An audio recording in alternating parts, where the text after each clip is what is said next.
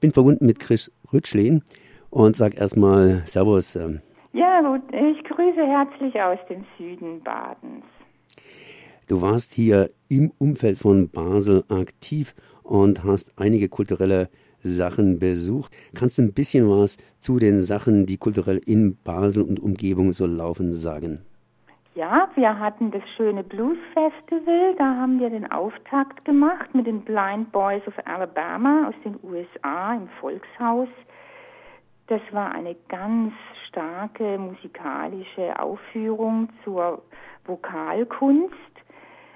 Das war gut besucht, unglaubliche Stimmung und wir genossen diese vierstimmige Gospel-Satzgesänge, diese afroamerikanische Vokalkunst. Nach diesen starken Bluesnacht zog es uns dann ins Schauspielhaus Basel, da war die Premiere, eine Uraufführung von Olga Bachs Kaspar Hauser und Söhne.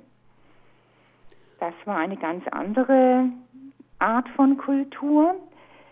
Ein kleiner Markt des Grauens. Da wurde eine deutsche Familiendynastie auf die Bühne gebracht. Kaspar Hauser sagt ja vielen was und da hat eben diese Olga Bach, die ist jetzt noch nicht ganz 30 Jahre alt, eine Dramaturgie, ein Drama geschrieben. Das war ein Auftrag, das wollte das Basler Schauspielhaus. Und der Ersan Montag, der ist 31 Jahre alt, der hat die Regie geführt, weil die Basler kannten dieses Duo schon vom Berliner Theatertreffen. Ja, das war eine besondere Soiree. Jetzt muss ich mal ganz einfach unterbrechen. Ich habe natürlich auch von dir vorher gehört, Kaspar Hauser.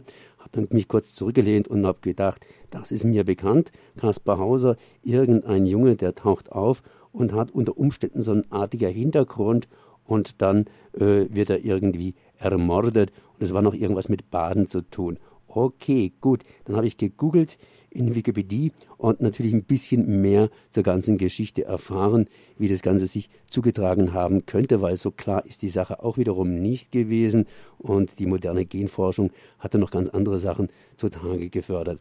Wie wurde denn die Geschichte mit Kaspar Hauser jetzt tatsächlich aufbereitet im Theater von Basel?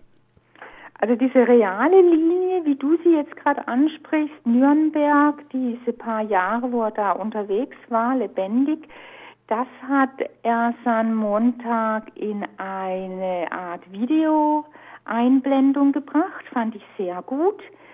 Da war übergroß, riesenhaft dieser historische Kaspar zu sehen, wie er gierig ins Brot greift, angekettet im Stroh liegt und wie dann so eine, vielleicht war es ein Pastor, wie dieser Pastor ihm Schreiben lehrt, ansatzweise und das Sprechen, um ihn dann eben in diese Welt in Nürnberg zu stellen und das große Rätsel zu lösen. Da ist man ja dankbar, dass dieser Mensch ihn aus diesem Kellerloch rausholte. Aber das hat eigentlich gar nichts mit dem Text von Olga Bach zu tun. Die Olga Bach aber ich fand es gut, dass der Montag diese Einblendung brachte. Das hat zwar das Stück verlängert, es geht ja vier Stunden in vier Akten. So monströs wie diese Geschichte selber ist nämlich auch der Zeitrahmen für das Basler Publikum. Einige haben die Reihen verlassen nach der Halbzeit. Denen war das zu viel Hässlichkeit auf der Bühne. Es, man, auch etliche fangen da, fingen an zu lesen in ihren Programmen.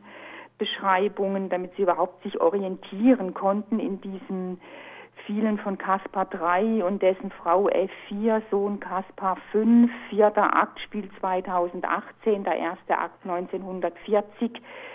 Wir bewegen uns ja in diesem 20. Jahrhundert. In 80 Jahren entwickelt sich diese deutsche Familiendynastie, die in größter Hässlichkeit auf dieser Bühne herum äh, marschiert und kippt und torkelt.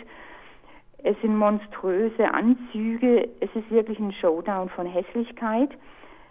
Die Männer zeichnen sich aus durch Stottern und Schweigen. Einzig die Frauen reden eigentlich äh, fließend auf der Bühne. Die Frauen kommen mit gewaltigen Hängebrüsten, die Männer mit nackten Genitalien. Es ist wie in so einer Adelsfamilie. Es geht ums Kinderzeugen. Die Frauen haben dann mal einen Säugling auf der Brust. Es geht wirklich rudimentär, was macht Familie aus.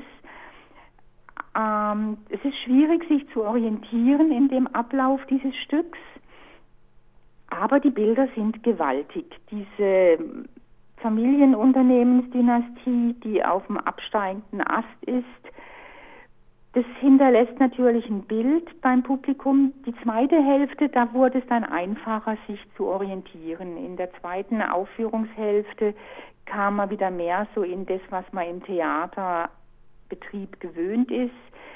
Rollen wurden gespielt, es wurde gesprochen. Es kamen auch wirklich schöne Momente, so anlehnend an Trakel. Es war, ich liebte die Sonne, sprach es dann plötzlich aus diesen Personen da war dann Theatergenuss eigentlich möglich. Theater soll ja nicht unbedingt nur Genuss sein, was du mir da vorhin beschrieben hast von nackten Brüsten äh, bei Frauen und ähm, offenen Genitalien bei Männern.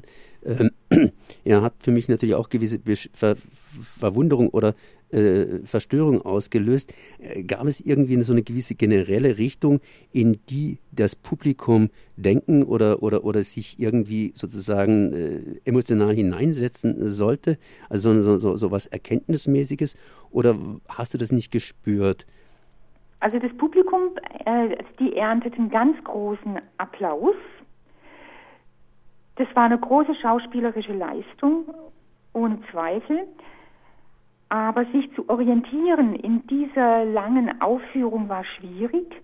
Das Ganze spielte in so einer Art Puppenhaus. Da ging mal eine Klappe auf, Klappe zu, dann tippte da eine an dieser Schreibmaschine.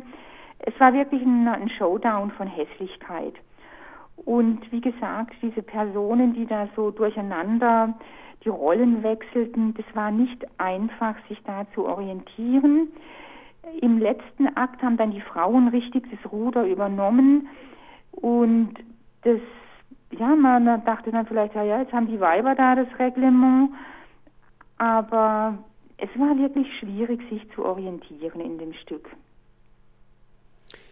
Das heißt, die Interpretation ist praktisch jedem selbst überlassen und äh, entspricht irgendwo einem unbestimmten Zeitgeist.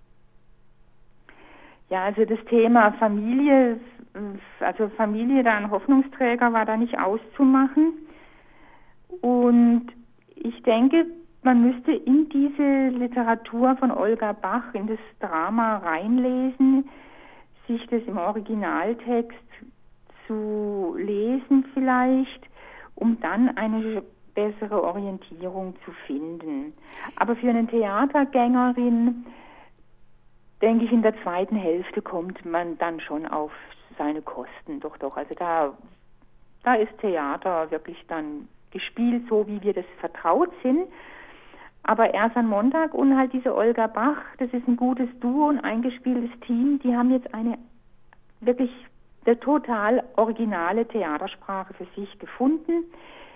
Man mag sie oder man mag sie nicht. Mhm.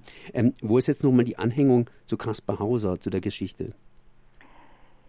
Ja, das ist dieser Kellerabgang. Da sieht man ja gleich in Neonröhren aufgeleuchtet. Da steht dieser, da wird er in diesen Keller runtergedrückt. Man hört nur noch Stöhnen und Wimmern und dieses Gequälte, wo eine Frau ihn da runterdrückt in dieses Loch.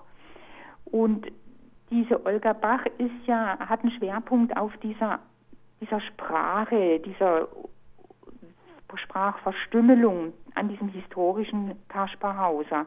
Ich denke, das ist ihr Leitfaden, die, den sie dann auch in diesem Drama, das sie schrieb, aufgriff.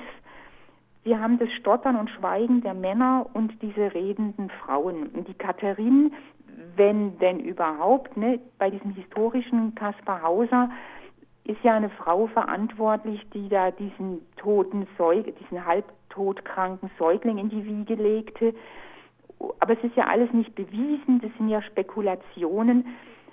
Es ist vielleicht auch dieser alte Kampf der, um diese Weiblichkeit, mhm. der sich ein Mann ausgeliefert sieht. Aber das sind alles Deutungsansätze, da würde ich das nicht zu hoch bewerten. Also kurz zusammengefasst, ein Drama, das sich irgendwo an Kaspars Hauser Geschichte anlehnt, die sehr alt ist, allerdings praktisch fast in der modernen, sprich im ersten, in der ersten Hälfte des letzten Jahrhunderts spielt und entsprechend bildkräftig ist, etwas verstörend, etwas, äh, ja, wie hast du das vorhin ausgedrückt, ähm, ja, äh, möchte ich gar nicht wiederholen, und äh, noch jetzt praktisch im Theater Basel gespielt wird. Ja. Das heißt, äh, Basel ist immer wieder eine Reise wert, äh, wenn auch in der Schweiz gelegen, kann durchaus aufgesucht werden. Chris, ich danke dir auf jeden Fall mal für dieses Gespräch. Ich danke auch. Auf Wiederhören.